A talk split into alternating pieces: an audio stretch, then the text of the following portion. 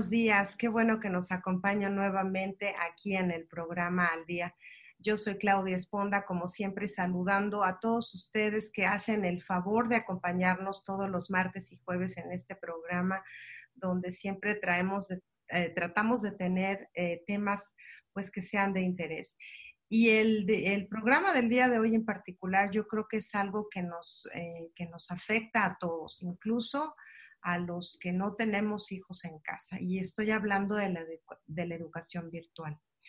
¿Por qué digo que incluso a los que no estamos, a los que no somos padres o no tenemos hijos en casa? Porque finalmente esto va a definir, yo creo que la pauta de toda una generación nueva que, este año pues parece como que se detuvo, pero creo que el impacto que vas a ver en un futuro a nivel profesional, a nivel de relaciones interpersonales, va, va a verse afectado por toda esta cuestión del COVID, de que la gente está en casa estudiando, los papás siendo maestros, los jóvenes con horarios diferentes.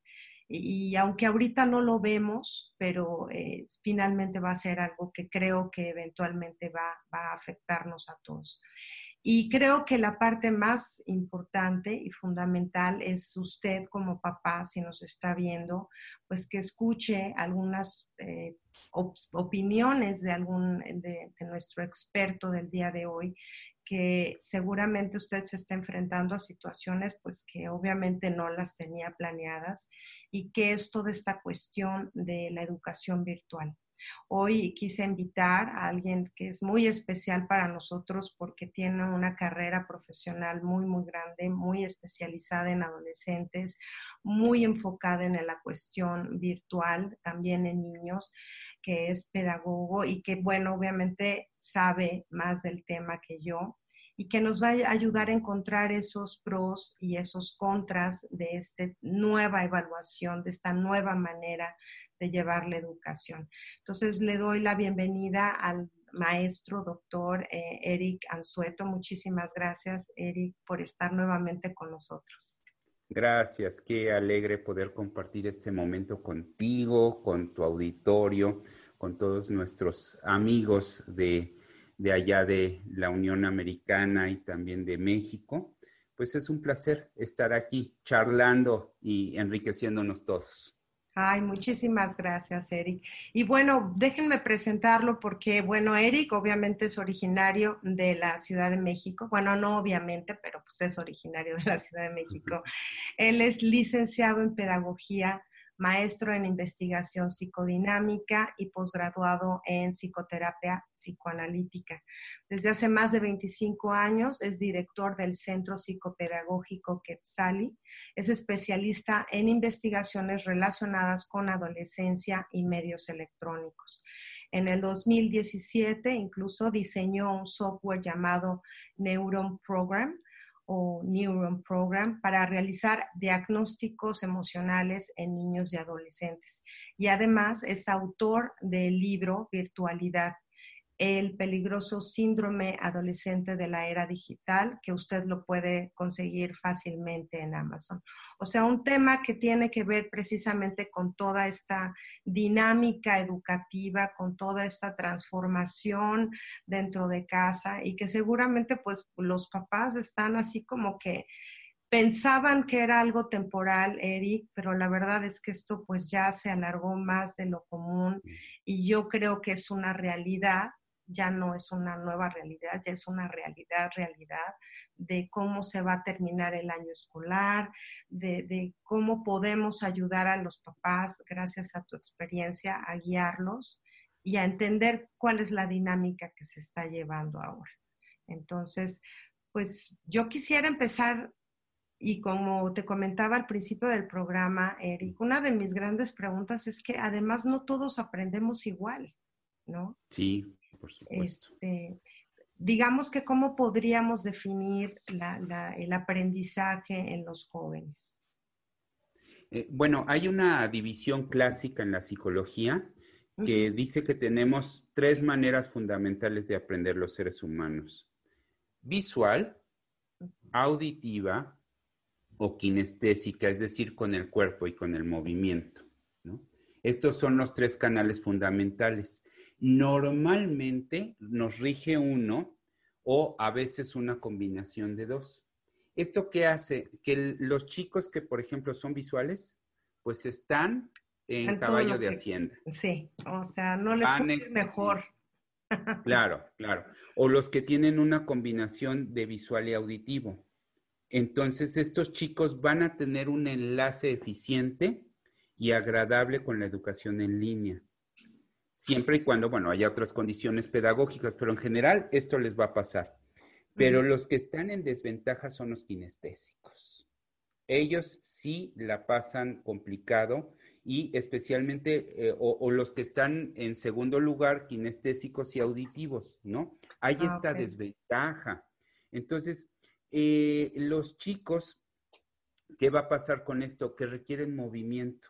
Estos son los que se están moviendo, ¿verdad? Todo el día en la silla y el, y el profesor les dice, oye, atiende. Y entonces el profesor ve que los jala adelante a la banca de las, de, junto al escritorio y ese chico mágicamente empieza a funcionar mejor, porque además lo kinestésico tiene que ver con una reacción del cerebro, las neuronas espejo. Es decir, hay unas neuronas que registran los movimientos de mi interlocutor. Entonces, si yo si yo estoy moviéndome, pero mi interlocutor me mira con tranquilidad, ya eso ya es un regulador. Ahora, toda esta información se pierde frente a una pantalla, porque el cuerpo del otro se siente. Entonces, aquí es muy importante pensar que los chiquitos que son kinestésicos o los jóvenes que son kinestésicos y auditivos, una manera de ayudar a disminuir el estrés que les genera el esfuerzo por estar conectados a la pantalla es tener secuencias de movimientos cada eh, determinado tiempo, cada que haya un descanso, jalarlos y decirles, a ver, te, desconectas de la pantalla, no te metes a los chats con tus amigos, vente, vámonos a movernos, vamos a tomar un vasito de agua o tener unas rutinas muy pequeñas y muy específicas de ejercicios que van desde movimientos de cabeza para darle una lubricación a toda, todo, todo el líquido cefalorraquídeo, la columna, el sistema nervioso. Entonces, estos chicos necesitan moverse. Es muy importante esta parte. Y yo creo que muchos papás desconocemos incluso cuáles son esas, esas maneras de aprendizaje en nuestros hijos. La verdad es que tenemos sistemas educativos pues muy planos para mi gusto, ¿no? O sea, todos se sientan, todos aprenden, todos deben ser buenos para matemáticas, todos deben ser atender al maestro. Ahora con esta realidad, como tú mencionas, pues muchos factores que yo creo que ayudaban al, al joven a, bueno, pues quiero ser como fulano o, me tengo que callar porque todos están callados, ahora tienen la libertad, bueno, de estar papaloteando hasta con el ventilador, ¿no? O sea, debe ser muy complicado y que los papás también pues puedan entender cuál es la manera en que sus hijos aprenden. Yo creo que eso es fundamental, ¿no, Eric? Yo creo que sí, y para eso hay, hay caminos que este, lo ideal sería eh, los que pudieran que se acercaran a algún psicólogo. Hay una prueba muy sencilla que permite determinar con toda claridad si el chico es visual, si es auditivo o si es kinestésico o una combinación de dos de estas, ¿no?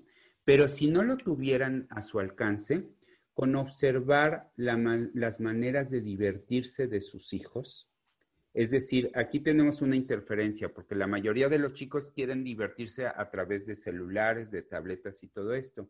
Pero si tú observas eh, que tu chico es un chico que prefiere los deportes, mm, sabes que es kinestésico. Exactamente, te está dando ya una pauta.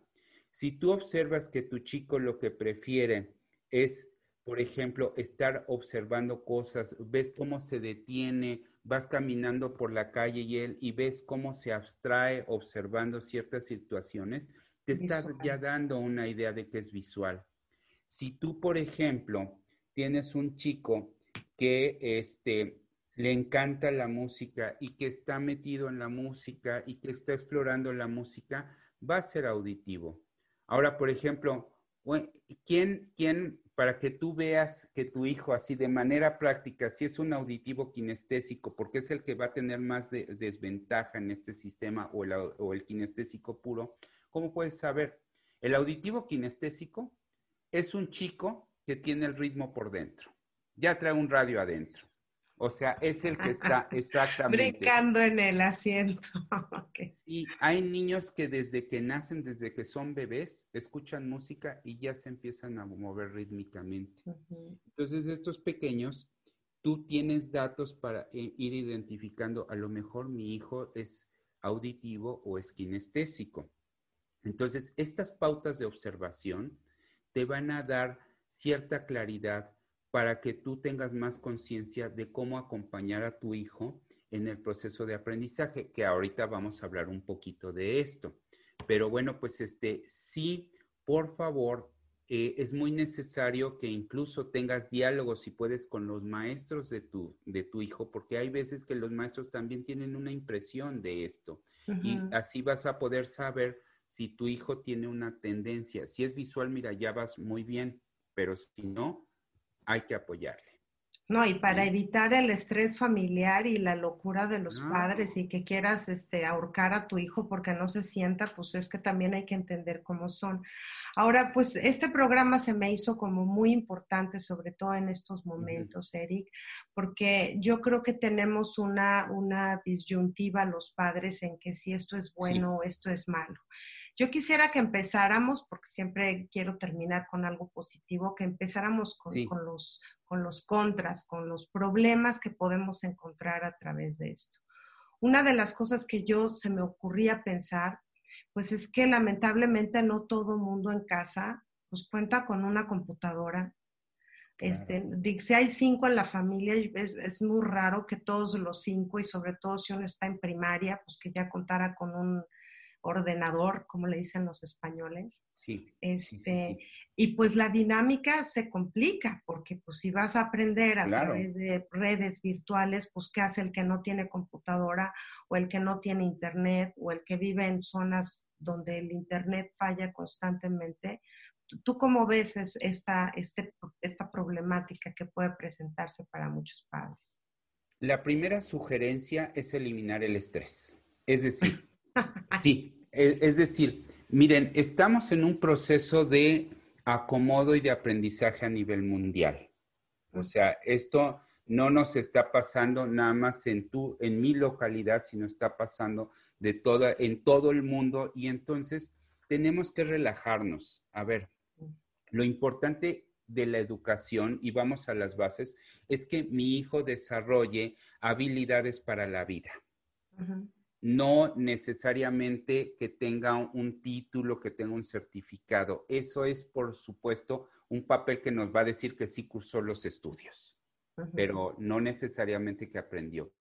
Entonces, necesitamos pensar en que el chico necesita habilidades para la vida y esto cómo se logra teniendo experiencias, experiencias que le sean significativas. Entonces, si en efecto en una casa hay tres hijos y los dos los papás trabajan y todos tienen que estar en línea, a lo mejor incluso aunque tengan internet, ¿qué crees? Que a lo mejor los megas del internet no van a dar para, ah, para, para, para, para, que todos estén información. Exactamente. Hay alternativas. Por ejemplo, si ese día la comunicación se cayó, no te estreses. Muchas escuelas lo que están haciendo es grabar sus clases y las puedes bajar hay que fortalecer la comunicación entre padres de familia, hacer redes de apoyo. Y entonces, bueno, este día mi hijo no pudo conectarse, no importa. Vamos a tener el contenido y lo va a poder ver en otro momento. Esa es una posibilidad. La otra, sí mantener un diálogo amistoso con la escuela. Las escuelas también están pasando un momento crítico, un momento difícil. Eh, las escuelas están tratando todas de hacer lo mejor que pueden con esta nueva propuesta. No es fácil dar clases en línea. Los chicos están más inquietos porque no tienen todos los estímulos que los contienen. Y el maestro está trabajando con, está trabajando no con un chico, sino con un contexto. Es decir, ya no tiene al chico enfrente, está trabajando con los contextos de 10, de 15 familias, porque en una el papá se preocupó porque el niño estuviera bien bañadito, listo para las clases, pero en otro lo sacaron de la cama con el almohadazo aquí, ¿verdad? Y le van a dar de desayunar hasta las diez y media de la mañana.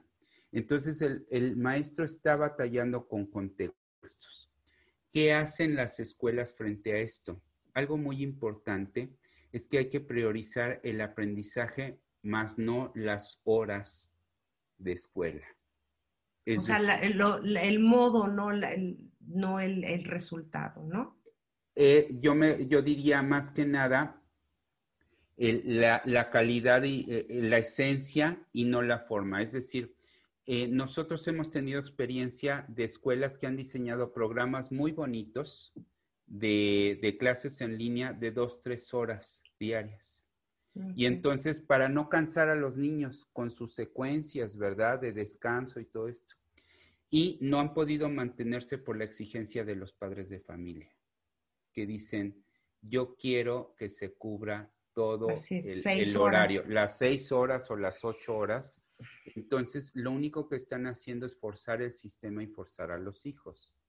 Es mejor que establezcan diálogo con las escuelas y sean eh, eh, favorables al ambiente escolar, sean cordiales y entonces pidan el apoyo a la escuela. Si en casa no nos estamos pudiendo conectar todos, a lo mejor se habla con la maestra de Juanito y se habla con la maestra de Pedrito y entonces mira, esta es mi realidad, yo necesito a lo mejor que me vayas enviando ciertos contenidos para que mi hijo vaya trabajando con ellos de una manera, este, de una manera, en un horario en el que sí se puede, en el que yo pueda estarle apoyando. Creo que esto puede ayudar, porque si no es muy complicado. Y yo aquí que mencionas esto, bueno, mis respetos para los maestros y de por sí ya los admiraba. Hoy me, me, quito el sombrero y me pongo de rodillas porque tenían un sistema, tenían una forma de enseñar. Ahora de repente diles, tienes que hacer dinámicas, tienes que cambiar todo el sistema educativo, pero no hoy, ayer. Este, crear programas y, tienes que checar quién tiene computadora, quién se pudo conectar. Bueno, el que no hizo la tarea lo vas a reprobar. No lo, ¿cómo, se van a evaluar? ¿Cómo se van a evaluar estos alumnos? De, una manera que pues, si tienes tu computadora igual tienes el... ¿Te acuerdas que antes hacíamos este, los acordeones? Sí, pues sí. pues igual está haciendo el examen y tiene... ¿Cómo, se va? Tú como maestro, ¿cuál es la visión que tienes de los maestros? ¿Cómo van a terminar evaluando alumnos tan dispares en situaciones tan diferentes? Fíjate que todavía esto no está terminado de construir ¿no? Hemos conocido maestros muy talentosos que, por ejemplo, hacen, tienen 20 alumnos y hacen 20 exámenes para que no, para que, para que no se estén copiando, ¿no? Porque, porque están resolviendo el examen y aquí con el teléfono se están mandando las respuestas por el chat, ¿no? Entonces, entonces, este, entonces, eh, no, es, no está claro todavía. Yo creo que lo que van a tener que hacer si es una especie de test con medición de habilidades para cada determinado tiempo, para cada determinada unidad o cosas así, ¿no? Donde los chicos vayan, vayan este, respondiendo en ciertos ritmos las, este, las cosas. Ahora, eh, las evaluaciones. Creo que en este momento lo importante es que los chicos tengan también este, la posibilidad de generar proyectos. El proyecto puede dar una alternativa a la prueba, al examen tradicional. Es decir, en el proyecto, el chico, que a veces lo hacen en equipo, lo pueden hacer en equipo, aunque estén en línea, porque están haciendo investigaciones, o lo pueden hacer en forma individual en el proyecto el niño tiene que tener un proceso creativo, tiene que dar una respuesta a una situación este, que es conflictiva, tiene que dar una solución. Y esto parte de un modelo que en psicología y en pedagogía, en psicopedagogía se llama socioconstructivista. ¿Qué es esto? Que nos enseña que nosotros aprendemos haciendo. Todos los seres humanos aprendemos haciendo y resolviendo problemas. Esa es la fuente del aprendizaje, no que yo responda a las capitales del mundo, sino que entienda cómo las capitales del mundo se están mezclando o están teniendo un diálogo, por ejemplo, ahorita en estos tiempos de pandemia, para dar soluciones y entonces el niño aprende a aprender. Esto es lo que más necesitamos en la escuela y es el modelo socioconstructivista, no que responda a datos, sino que pueda, tenga conciencia de sus habilidades para aprender. Entonces, los proyectos pueden ser una muy buena alternativa, de hecho. Eso se me hace algo muy positivo porque yo creo que como todo mundo tiene que innovar situaciones, yo creo que los alumnos tienen que crear esta, estas maneras dinámicas de, investigar, ¿no? O sea, antes pues había un libro y estabas y pues ahí encontrabas todas las respuestas. Ahora el doctor Google, pues bueno, se ha vuelto así como que su... Pero también yo creo que esa es una de las problemáticas también de, cómo se les enseña a dónde buscar esas fuentes de información. Sí. ¿Cómo, se está respondiendo ante esto? Mira, mira, eh, yo creo que aquí los papás tienen que estar súper pendientes. Eh, hay, hay softwares, programas que tienen protecciones este, para que no entren a páginas inadecuadas los chicos páginas donde hay contenidos sexuales, contenidos de violencia. Pues es que igual el papá tiene sus páginas ahí y se luego le presta la compu. Tienes razón, tienes razón. Sí, Mira, mira, mira, esto, esto amerita que nos estamos teniendo que reeducar. Eh, hay un triángulo virtuoso de la educación a distancia y lo tenemos que tener muy claro. Es alumno, escuela, padres de familia. Todos tienen que estar en esa organización mental este, y en esa buena disposición de generar un desarrollo, donde la parte fundamental, y siempre, no creas que en este momento, siempre la han tenido los padres de familia. Muchos padres de familia creen que con mandar al hijo a la escuela ya hicieron un proceso educativo. Mm. Y eso no es cierto. La, la casa, la familia es formativa. La escuela es informativa. Y el alumno se va a informar, se va a formar dentro de sí a través de estos procesos.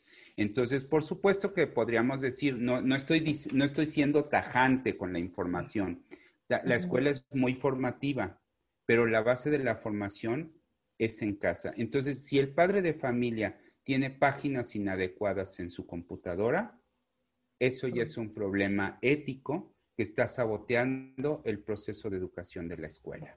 Entonces, los padres de familia tienen que tener un reaprendizaje y esto que tocas es importantísimo porque es desde, desde cómo yo como adulto, como padre de familia, me estoy formando a partir de este cambio para que mis hijos salgan adelante.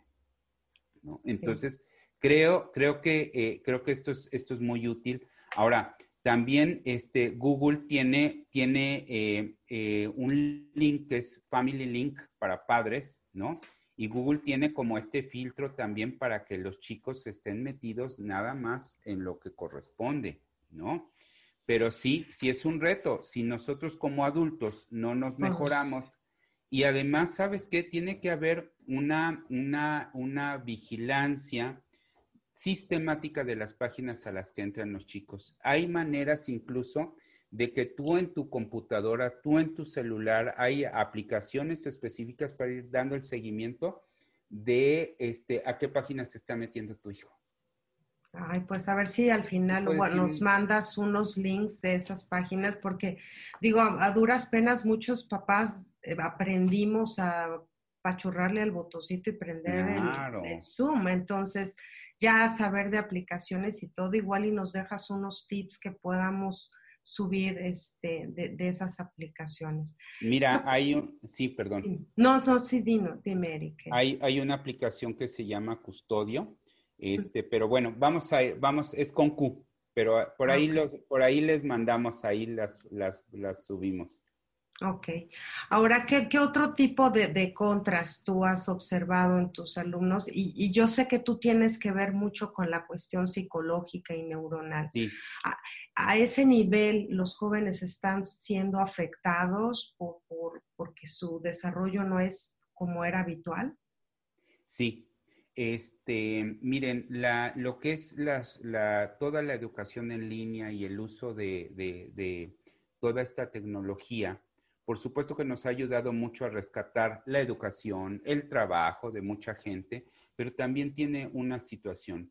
Eh, las pantallas, el trabajo virtual, nos pone en un estado de alerta. ¿Por qué? Porque no le estamos dando toda la información a, a, nuestro cuerpo, a nuestro aparato de comunicación, que no nada más son los ojos o la boca, es todo nuestro cuerpo. No le estamos dando toda la información para comunicarse. El sistema nervioso usa los movimientos de mi interlocutor para entender qué está pasando, si mi interlocutor es amable, está recibiendo la información o no, ¿no? Entonces, todo esto no sucede con la pantalla, queda cortado. Entonces, empieza, exactamente, empieza a haber un nivel de estrés. ¿no? Estar frente a una pantalla siempre nos genera un poco de estrés. Por eso uh -huh. no cualquiera es actor, ¿verdad? Sí. Entonces, nos genera estrés. ¿Qué hace el cerebro? Empieza a pedirle al sistema glandular, necesito sustancias que me ayuden a estar en alerta. ¿Cuáles son esas sustancias? La adrenalina y el cortisol, que son unas drogas que genera nuestro cuerpo para que nosotros en situaciones de peligro podamos reaccionar. Entonces nos aumenta eh, el ritmo cardíaco, nos aumenta la presión, este, nos manda eh, eh, sangre a los músculos y estamos así. Por supuesto que eso es muy útil para momentos de peligro. Uh -huh. Pero, Pero, si 20... esto se mantiene exactamente. Todos los días, imagínate. Exacto, entonces es como estar forzando todo el tiempo la máquina. Si tú fuerzas tu organismo a estar actuando al tope, lo que va a pasar es que vas a empezar a generar un cansancio crónico. Mm. Y esto va a provocar un desgaste no nada más físico, sino también mental. Entonces, hay gente que después de horas de videoconferencias empieza a presentar reacciones de ansiedad o de depresión o de este, pérdida de contacto con la realidad en los casos más graves. Entonces, ¿qué se requiere? Por supuesto, estar alternando el trabajo en videoconferencias con tiempos de descanso. Ahora, no para aquí la situación, Claudia. Eh, hay una situación, mucha gente dice, ya voy a descansar y entonces me meto a ver mis redes sociales. o los chavos, ¿no? Sí. Después no, de clases. -huh. ¿No? Después de clases voy a jugar al videojuego. No, pues no. Y o sea, pasamos de una pantalla a la otra pantalla, a la otra pantalla, a Netflix, o sea, ¿no? Exacto, donde lo que buscamos para descansar es estimular, si ya estuvimos muy atentos con nuestro parte de nuestro intelecto, decimos ahora voy a descansar y me conecto con una parte emocional. Pero resulta que la mayoría de las redes sociales, las series y todo esto están hechas para qué? Para vender. Uh -huh. Y entonces buscan producirte placer. Uh -huh. Y cuando tú consumes algo que te produce placer, segregas otra, otra, otra, otra, otra sustancia que se llama dopamina. Dopamina. Uh -huh. Que es otra droga que produce nuestro cuerpo para que cuando entra un estimulante podamos sentir placer. Entonces pasamos de la adrenalina y del cortisol a la dopamina. A la dopamina. Entonces mantenemos todo nuestro sistema nervioso Así. trabajando al 100, al tope. Después los niños no se pueden dormir. Los adolescentes claro. quieren estar hasta las 2 de la mañana conectados. Y al otro día tampoco se quieren levantar. Entonces, no, si hace daño, el exceso, no estamos diciendo que esta tecnología es maravillosa. Ahorita estamos haciendo este programa gracias a tipo, este tipo de tecnología, ¿no? Pero tenemos que descansar, tenemos que dar segmentación. Y de aquí que los padres de familia, un llamado de verdad, eh, no exijan tanto a las escuelas en este momento eh, horas de clase para los hijos. Mejor pidan comunicación, un programa pequeñito, pero que le esté dando experiencias a tu hijo y que haga que el niño o el adolescente se levante a hacer experimentos, es mucho más sano que seis o siete horas agotadoras de clase en línea. Hasta hacer galletas, ¿no? o sea, eh, pero fíjate que, gracias, digo, cada vez estoy más maravillada y más feliz de haberte invitado, porque si nos abres a entender que uno dice, lo mando a la escuela, ¿no? Pues hay que se siente en la computadora, que no delata no entendemos todos los efectos pues, neuronales, físicos, psicológicos que, que esta situación puede acarrear si no tomamos hoy medidas y que seguramente en dos, tres años pues van a ser niños que pues, de por sí ya andan con el celular pegado a la mano, ¿no? Este, pues van a ser niños también extraídos de la realidad, siento yo, Eric.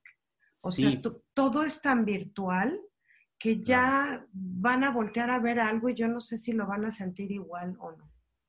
Fíjate que, eh, de hecho, ese es parte de mi estudio, en mi libro en, virtualidad, el peligroso síndrome adolescente de la era digital, habla de cómo hay chicos que a fuerza de estar tanto metidos en, en redes sociales y en toda esta parte virtual y sustituyendo muchas acciones de la vida cotidiana por la virtualidad, este, empiezan a perder el contacto con la realidad desde una parte muy íntima, que es lo que yo puedo hacer. Es decir, los chicos empiezan a creer que pueden resolver todo por medios virtuales y están, se desequilibra la balanza, porque entonces ya no saben qué pueden lograr por sí mismos. Y a la hora que van a la escuela o a la hora que van a los trabajos, ya no son capaces de mantener un ritmo de acciones frente a la realidad que dé resultados y esto los lastima mucho. Entonces pierden el contacto con la realidad. ¿Qué tenemos que hacer? Por supuesto, como tú decías, regresar a lo básico. Una clase de matemáticas puede ser perfecta haciendo galletas, porque tienen que calcular, y ahí entra la química, y, entra la física, o sea, y entra, puede entrar hasta la geografía, o de dónde salieron estos ingredientes, cuál es la historia del trigo, entonces, si los papás aceptan y también las escuelas, porque las escuelas se están buscando, pero si se genera un método de proyectos, créeme que los chicos no van a padecer tanto eh, este trabajo virtual, sino que van a aprender a usar la virtualidad como una herramienta, no como un sustituto de la realidad. Sí, estoy de acuerdo. Otra de las cosas que también siento, pues bueno, los niños iban a la escuela y tenían espacios, ¿no? Ya sea que la escuela era grande, chiquita, como tú quieras, tenían que pasar de un salón a otro si estaban en high school, si estaban en primaria, pues llegaba la maestra, salía a otra, eh, o sea, había movimiento. Hoy, pues si vives en una casa muy grande, qué afortunado, Claro. Pero si vives en una casa chiquita, bueno, te paras y está tu mamá y en la cocina está el papá y en el cuarto está tu hermanito. O sea, no creo que uno de los, de los grandes problemáticas de esta situación es el ambiente, el ambiente en donde te prestas para el aprendizaje. O sea, hay gentes que como yo necesito tener así, no hay ruido, que necesito que no esté prendida la tele o que esté la música de fondo. O sea, imagínate cómo, cómo están aprendiendo estos niños pues, cuando la mamá está poniendo la licuadora, el papá este, le está gritando al perro que se calle y tú estás tomando álgebra 2. Claro. O sea, ¿cómo, ¿cómo sería conveniente manejar un ambiente para la educación? sobre todo en eh, esta situación? Me parece una excelente pregunta. Muchas gracias por hacerla, Claudia. Mira, se trata de lo siguiente tenemos que acceder a una nueva forma de organización y como hacen los buenos toreros, no se forman con el toro enfrente, ¿verdad? Primero van a tener, van a tener su, su, su, adiestramiento, ¿verdad? Van a ver cómo van a usar el capote, la espada, las banderillas. Bueno, así. Tenemos que aprender en nuestros tiempos libres a generar dos cosas, comunicación y organización. Es decir, a ver, tenemos estos, e, este problema, si el, cha, el chico está estudiando álgebra 2, el papá tiene también que resolver no sé qué cosas en línea y la mamá también, ¿no? Y aparte el perro está ya ladrando y, sí, y hay que preparar la comida. Bueno, algo que se tiene que hacer sí o sí es este, algo que se tiene que hacer sí o sí es planear la organización de las actividades con anticipación, cosas que pertenecen a la vida cotidiana, tienen que hacerse en otros momentos para que el tiempo de trabajo y de estudio sea tiempo de trabajo y de estudio. No se pueden hacer más cosas al mismo tiempo. Y esto requiere, es un reto, por supuesto. Sí. Es un reto, pero es importante que nos replanteemos la forma de existir. De alguna manera ya lo habíamos hecho. El papá se iba al trabajo, ¿verdad? Y el niño se iba a la escuela. No podíamos estar, mientras esto sucedía, no podíamos estarle dando de comer al perro. O sea, ¿verdad? Sí no, no podíamos llevar el carro al mecánico. Entonces tenemos que mentalizarnos. Y una manera de hacer esto es generar una agenda. Es decir, construimos nuestra vida como si estuviéramos saliendo. Nos levantamos a una hora específica, nos bañamos, desayunamos. El niño tiene que arreglarse como si fuera a salir, porque es toda una preparación mental. Y ahora sí, yo papá me voy a mi trabajo, tú a tu estudio, ¿no? Sí te estoy supervisando, a veces te doy una vueltita, en fin, pero es hora de trabajo y de estudio. Entonces, claro que implica también pues echarse la mano. A lo mejor la señora que, que preparaba la comida, ¿verdad? Durante esas horas, a lo mejor vamos a tener que apoyarle para que en el fin de semana se preparen cosas de comida para que todo este, esto esté listo. Pero yo creo y confío mucho en la humanidad. Los seres humanos sabemos adaptarnos.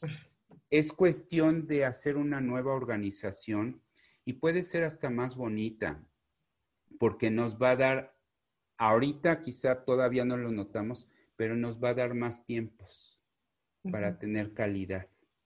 Entonces, creo, creo que si se hace esta organización y evitamos que eh, los muchachos, los chicos se desvelen, ¿no? Porque entonces como ya no tienen que salir corriendo a las seis de la mañana a la escuela o a las cinco y media o a las seis y media, este, pues eso de que salgan como escurriéndose de la cama, ¿verdad? Cinco minutos antes para, para subir, a la, subir a la pantalla, pues no, no le hace bien a nadie. Y eso, por supuesto, que va a generar más estrés en todos. Yo creo que aquí tiene que ver mucho los hábitos, ¿no? Ahorita que platicas esto del niño deslizándose, pues quizá el papá o la mamá dice, bueno, déjalos dormir porque así puedo trabajar tranquilo. Y entonces ya si se levanta a las 12, entonces ya desayunamos todos juntos y entonces el, o sea, yo creo que esto va a tener que ser como una, una, una comprensión de cuáles son las, los mejores hábitos para la familia.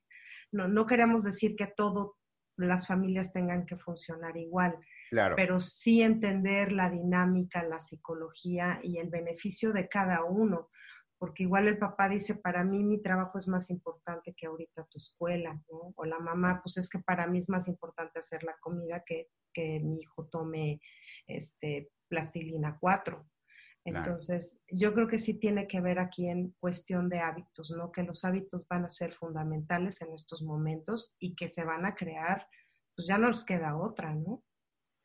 Sí, y además, ¿sabes qué? Vuelvo al punto, un punto inicial, relajarnos estamos en un proceso de adaptación. No querramos cumplir los mismos objetivos que teníamos antes de la pandemia ¿no? Y de la, del confinamiento, porque estos objetivos también se van a tener que transformar. Por ejemplo, ¿qué sucede si en una comunidad o en, mi hijo no puede, no puede este, tomar la clase por lo que ya decíamos, se cayó el, internet, o sea, pasaron cosas, ¿no? Bueno, podemos, eh, si tenemos estos grupos de apoyo, estas redes de comunicación, en las comunidades hay gente también que tiene sabiduría y que tiene vocación de enseñanza y todo esto, de pronto se pueden hacer pequeños grupos donde eh, estas personas que saben de educación puedan generar actividades con los chicos, incluso a lo mejor extraescolares o, o, semiescolarizadas, que los vayan ayudando a mantenerse conectados con el trabajo escolar, pero de una manera más, este, más local y, que, les, que les mantenga el ritmo, ¿no? Entonces creo que puede haber, puede haber muchas soluciones si le bajamos el ímpetu al estrés y estamos en una cordialidad frente a la circunstancia. Ahora, en la cuestión social, eh, Eric, seguramente, bueno, todos somos, los seres humanos somos seres sociales. Extraernos de repente a un cuarto, a un área determinada, yo creo que todos estamos conscientes que es necesario por la pandemia pero se extraña al cuate, se extraña, o sea, ver a la novia, este, ligar con la que está pasando, el, chavo que, eh, cómo se visten, este, el, híjole, hasta criticar, ¿no? Pues viste cómo se vistió Juanita. Hoy nos limitamos a un espacio de tres por tres, este, visualmente, el, el contacto, la caricia, el apapacho, el saludo, el qué pasó, mano, ¿cómo estás? O sea, ¿qué, qué onda con eso para los jóvenes? ¿Cómo, cómo, cómo, los niños y los jóvenes, cómo lo van a vivir? ¿Cómo lo añoran? ¿Qué, qué, qué pasa con eso? Bueno, y nada, antes de responder a la pregunta, te agrego una cosa.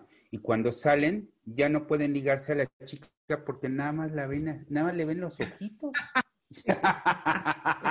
ya no saben. Y luego, pues, ni, me, ni, me, gustaba de aquí para acá, no me gusta de aquí para allá. no, eh, eh, sé, ¿qué va a pasar? Me pregunto yo. Mira, yo creo que no hay que llevar las cosas a los extremos. Ok. Sí, los chicos necesitan de la, de la ahorita de las redes sociales como un puenteo como un puenteo para el vínculo social. O sea, aquí que debe quedar claro que no estamos atacando a la tecnología, pero estamos diciendo que la tecnología nos tiene que servir. Entonces, sí, hay muchos chicos que usan incluso el videojuego porque dicen, sí, sí, me voy a relajar un ratito, porque platico a través del videojuego con mis amigos. Y ellos son más tecnológicos, están más acostumbrados a eso que nosotros. Entonces, sí se puede permitir, pero no es lo mismo que tengas a tu hijo adolescente conectado una hora en videojuego, pero que tenga otras actividades, a que se esté, después de haber tenido clases, empieza a las nueve de la noche, muchos así, empiezan a las nueve de la noche y a las dos de la mañana están parando el videojuego. Entonces, pues ya se echaron cinco horas de videojuego o de chats. Eso no se puede hacer, hay que regular. Ahora, tienes que dar la alternativa. A ver, dos cosas, dos estrategias. Primero, el contacto con lo básico, la naturaleza. Cuidar de una mascota. Tener, hacer una hortaliza familiar. Todo eso nos da, nos da este, acercamiento, un contacto con la vida. Si estamos en familia y nos estamos cuidando todos, pues sabemos que dentro de casa no vamos a usar un cubrebocas, entonces hay que tener momentos de convivencia, momentos de juego, de atender un jardín, de jugar con el perrito. Todas estas cosas, ¿no? Hacen, van a equilibrar un tanto la carencia que tienen muchos adolescentes en este momento de que no se están pudiendo encontrar con sus amigos. Ahora, también hemos observado otra cosa. Si se tiene una red social donde haya una buena comunicación con ciertas familias y que se compartan ciertos valores de cuidado, porque lo que es importante es que nos tenemos que cuidar. O sea, y tenemos que cuidar nuestra salud y todo esto. Algo que hemos observado nosotros como terapeutas en la clínica es que hay familias que se conocen muy bien y saben que están manteniendo los mismos estándares de cuidado y de comunicación. Entonces hacen pequeñas reuniones, a lo mejor son solo dos o tres hijos adolescentes. Se van a reunir, sí van con su cubrebocas, pero se toman un cafecito, están platicando. Entonces, no tenemos que ser rígidos. O sea, uno de los graves problemas de esta pandemia ha sido el miedo. Sí. el, yo creo que el más importante. Exactamente. Tenemos que cambiar miedo por acciones concretas. Cuidado, consciente, realista, pero tampoco podemos estar eh, en, en, un, en un aislamiento miedoso que eso también enferma, a veces puede enfermar más que el mismo COVID, ¿no? Entonces, yo creo que si se hacen estas pequeñas, estos pequeños acercamientos y fortalecemos ciertos lazos familiares, creo que puede estar eh, matizándose esta situación.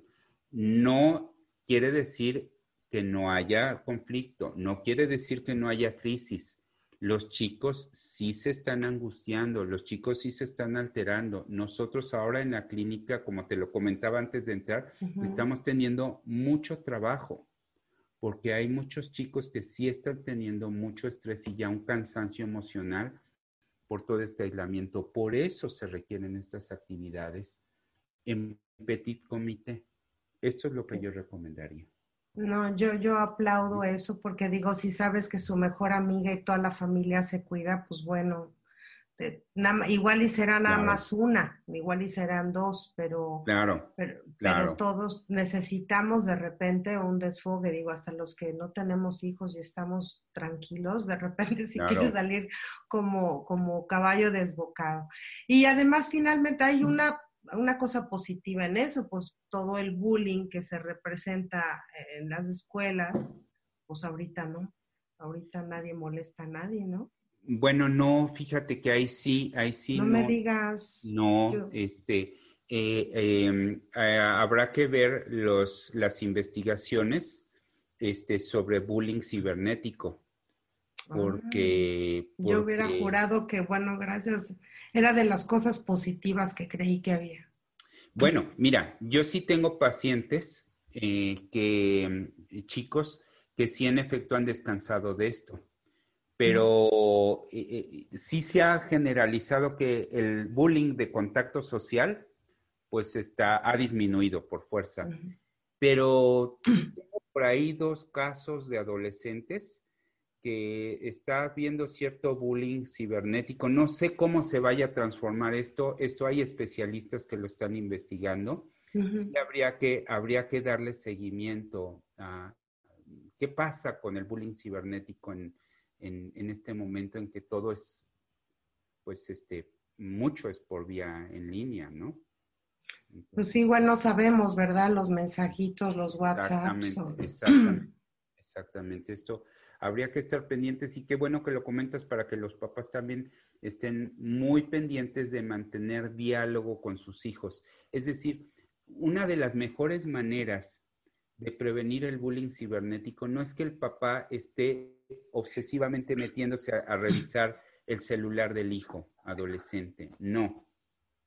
Es mantener una comunicación, mantener un diálogo que te va a permitir saber si ves a tu hijo tristón, si lo ves como aisladón, ¿no? Si ves cambios en él, a ver qué está pasando, vámonos a platicar, cómo te sientes, qué pasó con tu amigo fulanito, con tu amiga sutanita, en fin, eh, en, esta, en esta forma muy fraterna para ir detectando si están pasando un mal momento los chicos. Me encanta lo que dices, porque a veces los papás no queremos saber o no queremos escuchar. Yo creo que es mejor oír de tus hijos lo que está pasando a que después te enteres de cosas que digas, híjole, si me hubiera dicho, si yo hubiera estado ahí, si yo lo hubiera escuchado, ¿no? Yo, como mencionas, creo que lo más importante ahorita es que los padres estén conscientes de lo que pueden hacer en estos momentos de cambios que pues aparentemente muchos papás están optando por, aquí en los Estados Unidos, algunos van a enviar a sus hijos a la escuela, otros no. Pero yo quisiera que, de acuerdo a toda tu experiencia, lo que estás viendo, pues que les dieras algunas recomendaciones, aparte de las que hemos este, puntualizado, Eric, sobre todo para hacerlos conscientes que la vida sigue, que tenemos que adaptarnos, que, no, es, no es el fin del mundo.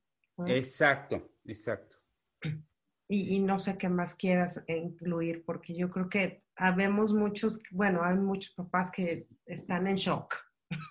Mira, mira, hay, hay algo muy importante. La humanidad se ha adaptado a muchas pandemias mm. y hemos generado un, un nivel de inmunidad. Eh, entonces, aparte la ciencia está creando vacunas, en fin, o sea, hay todo un interés por mejorar esta situación. Yo creo que eh, tenemos que pensar, cada familia puede decidir, ¿verdad?, si manda a su hijo a la escuela o no, porque, porque eso también está ahí en la balanza. Pero yo creo que tenemos que confiar también en las instituciones y abrir el diálogo con las instituciones educativas, es decir, enterarme de qué manera la escuela va a cuidar la seguridad de mis hijos y entonces, si fuera posible y si esto me da tranquilidad, sí llevarlos a la escuela. Perdón, a lo mejor me estoy equivocando un poco, mm. pero sí creo que el nivel del, trabajo social y del encuentro con el otro bajo un verdadero cuidado responsable puede ser una alternativa. Ahora, habrá casos en los que se pueda decir, no, no, no, yo prefiero que mi hijo siga en casa porque todavía no, no creo que sea el momento y me parece absolutamente respetable. Pero entonces, ¿qué vamos a hacer con esto? A ver, primero que nada, ritmos de exposición a las pantallas muy importante. Es decir, tiene que haber descansos. No puede pasarse un chico más de, o sea, un chico que es, que es hasta secundaria, no puede pasar más de dos horas pegado a clases. Si la escuela lo está generando así, de todas formas, a lo mejor platicar con la escuela para que haya ciertos descansos y que el joven se tenga que mover de la computadora o el niño a hacer actividades físicas. Que coma un refrigerio, tienen que tomar mucha agua también, porque los tres alimentos del cerebro son agua, glucosa y oxígeno, son los principales. Entonces, mucha agua durante todo el proceso de clases. Dos, alimentos no procesados. Si le vas a dar azúcar, dale por favor una frutita. No le des un jugo de tetrapac. Una dona. Una dona, exactamente. No, porque lo que vas a hacer es todavía acelerar más su sistema nervioso. Mm, qué interesante. Luego, este, tres, ¿cómo le vas a dar oxígeno a su cerebro? Inevitable que se mueva. O sea, se tiene que mover. ¿Cómo oxigenamos nosotros nuestro cuerpo? Haciendo ejercicio. Entonces, en Internet, digo, si vamos a usar la tecnología, pues usémosla a nuestro favor. En Internet hay enorme cantidad de rutinas y de aplicaciones de ejercicio que puedes hacer en 5, en 10 minutos, que te pueden servir mucho. Una cuerda, una cuerda, brincas tres, diez veces y te vuelves a sentar, o sea, punto. Claro, claro, y eso te va a dar alegría. Además, o sea, e, es, son ritmos. Otra cosa, repito, la organización previa antes del momento de los días de actividad seria en clases y todo esto.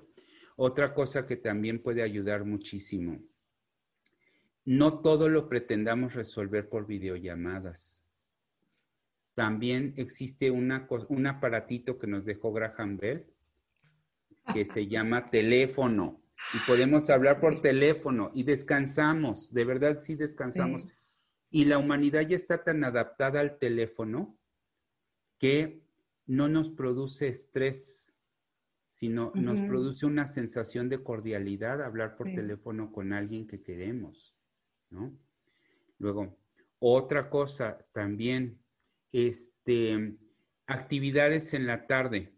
Si no se requiere la computadora, no la usemos. No seamos dependientes de las computadoras o de los aparatos. La humanidad tiene muchos miles de años existiendo Sí. y la televisión empezó más o menos en los años 50 del siglo XX. O sea, tenemos 70 años con aparatos electrónicos y ya no podemos vivir sin ellos. sí. ¿no? Entonces, creo que estas son actividades importantes. Otra cosa, repito, en el nivel micro de las comunidades, sí se pueden gestar nuevos modelos educativos si, si se van reuniendo las, las personas alrededor de, que tienes, que- de quienes tienen más conocimiento, ¿no? Y que desean transmitir su conocimiento a los demás. Aquí hay un punto importantísimo, los abuelitos. Ay, sí, Los te, diez- cuentan historias maravillosas. Claro, claro, son encantadores. Yo estoy seguro que en cada comunidad hay dos o tres viejitos que estarían encantados de reunir a un grupo de niños para contarles historias que los van a hacer más sabios, que los van a hacer más, más proactivos, más autogestivos, cómo resolvieron problemas. Entonces hay una riqueza en las comunidades que se tiene que aprovechar y replantear. Entonces, ¿qué pasa si, si, si tenemos en lugar de cinco niños pegados a los aparatos, cinco niños reunidos alrededor del abuelito que les va a contar una historia? Sí. Entonces, estas son cosas importantísimas. O una maestra de escuela que tiene una gran vocación y es una chica joven y que puede enseñar a tres o cuatro niños, ¿no? Que están seguros, que están cuidados por sus familias y que, repito, va a hacer que su cerebro no se enfríe, que sigan conectados de una manera más amable con todo el proceso de aprender. Eh, estas son situaciones como muy importantes. Ahora, otra cosa, en el caso de los adultos, cuando se tiene trabajo en línea, no siempre es necesario tener la cámara prendida. O sea, se puede apagar la cámara con el debido respeto y el compromiso, porque no quiere decir que mientras tengo la cámara prendida, ¿no? Me voy a hacer a lo mejor otra cosa y hago como que estoy presente. Eso no se vale, ¿no? Pero No hagan trampita. Exactamente, ¿no? Y una cosa muy importante, los niños y los adolescentes, aunque sean muy brillantes y muy tecnológicos, siguen siendo niños y adolescentes y son personas y aprenden de nosotros, aprenden del ejemplo.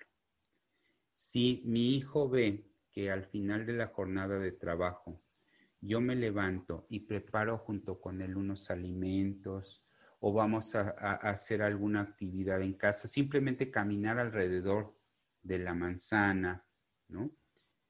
Mi hijo lo va a aprender. Pero si ve que yo me levanto y a la hora que estoy comiendo estoy, permíteme tantito, voy a responder este mensaje y entonces este, yo también me quiero tirar en la cama a, leer, a ver mis series de Netflix, pues evidentemente mi hijo no puede aprender otra cosa. Claro. Entonces, los seres humanos tenemos grandes, grandes, grandes oportunidades y tenemos que ser como el ave fénix. Aquí no nos vamos a quedar iguales. Después de esta pandemia nadie se queda igual. Entonces, si nos quedamos en este punto, tenemos dos opciones. Cuando regresemos, estar más abajo o estar más arriba. Igual no vamos a estar. ¿De qué depende estar más arriba?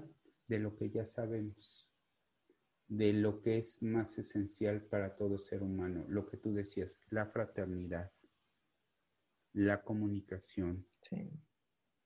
el tener La empatía. la empatía, tener experiencias con nuestro cuerpo, como tú decías, hasta hacer galletas. Hay una pregunta que yo les hago a los chicos. De verdad hay adolescentes que me han sorprendido. Les digo, oye, ¿es igual preparar una pizza en, en, en, en línea, en tu computadora, que prepararla en este en ¿En el tu horno? casa?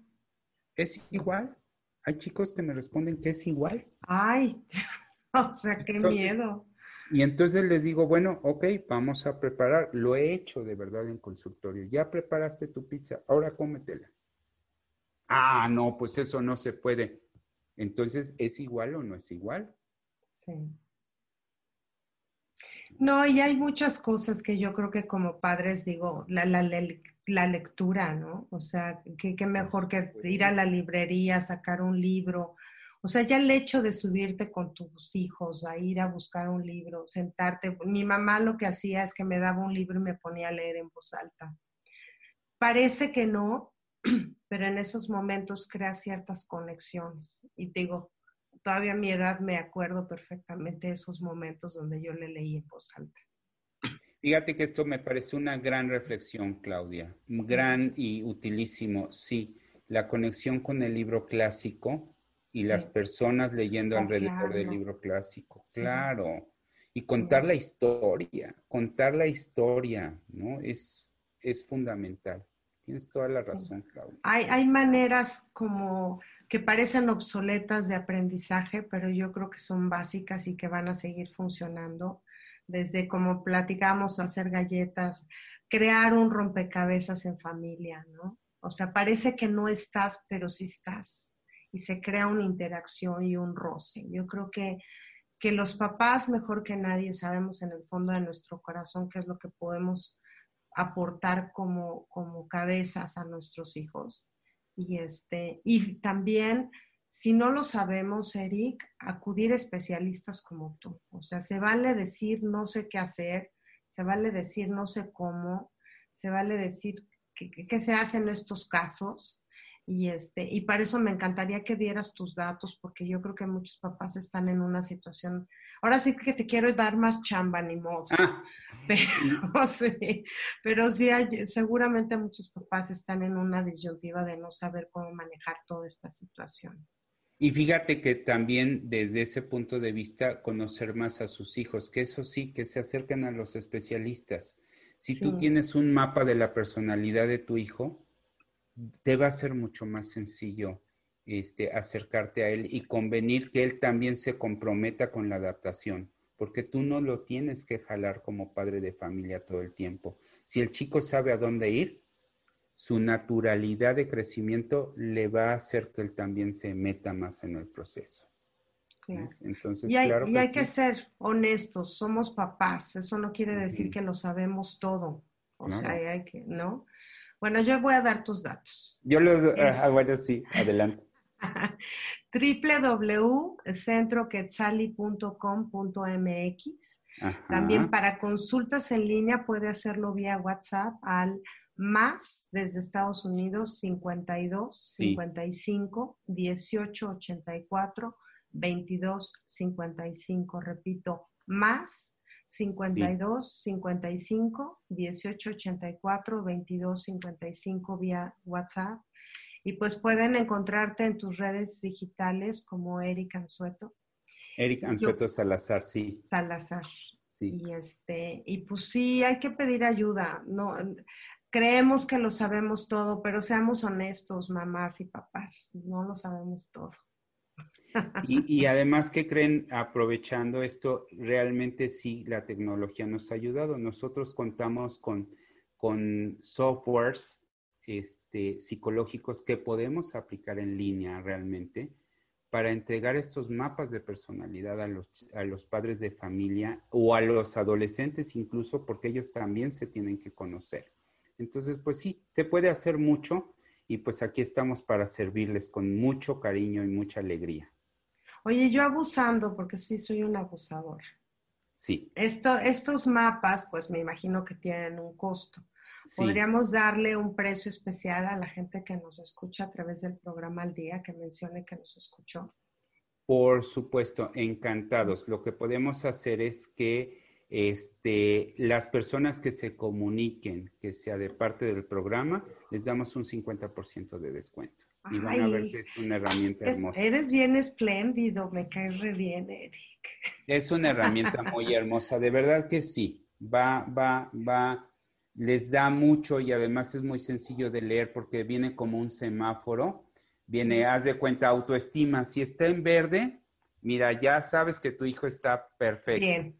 Si está en amarillo, mira, hay cositas que apuntalar. Si está en rojo, bueno, señal de alerta y entonces el mismo programa nos va a arrojar recomendaciones específicas para ayudar al, chico en casa, o sea, no cosas extrañas ni nada, sino actividades muy concretitas. Ay, me encanta, eso no me habías platicado, fíjate, de puro churro le dimos ahorita aquí al sí, sí, sí, Y bueno, pues yo quiero invitar a que también lean un artículo maravilloso que escribió Ah, Eric gracias. para la revista Meraki. Este, pueden encontrarlo en www.merakisite.com. Ahí hizo un artículo sobre estrés digital que está muy detallado y que yo los invito a que lo lean. Y este, pues te agradezco enormemente, Eric, como siempre, que, que nos des tu conocimiento y nos aportes todas estas ventanas de, de, oportunidad para entender que podemos asumir cualquier situación en la cuestión de nuestros hijos de una manera positiva, ¿no? Pues yo aquí encantado con ustedes y feliz de estar aquí en Al Día. Y pues estamos, estamos al pie del cañón con mucho gusto para hacer todo lo que podamos para servir a la comunidad. Ay, muchísimas gracias, Eric. Y a usted también, pues muchas gracias por acompañarnos como siempre todos los martes y jueves. Este, hoy pues deseándoles que pasen unas felices fiestas patrias. Hoy manteles largos, pozole, atole, tamales, coma todo lo que quiera, pásesela bien, abrace a sus paisanos y los que estamos fuera, pues de corazón le mandamos un abrazo a todos nuestros familiares que se encuentran en México y pues celebremos bonito estas fiestas patrias porque no hay nada. Yo, yo ponía también en un artículo en la revista que donde sea que haya un mexicano, siempre hay un viva México. Entonces, pues, que viva México y un beso para todos. Gracias, Eric. Que viva México. Gracias. Hasta la próxima. Bye. Bye.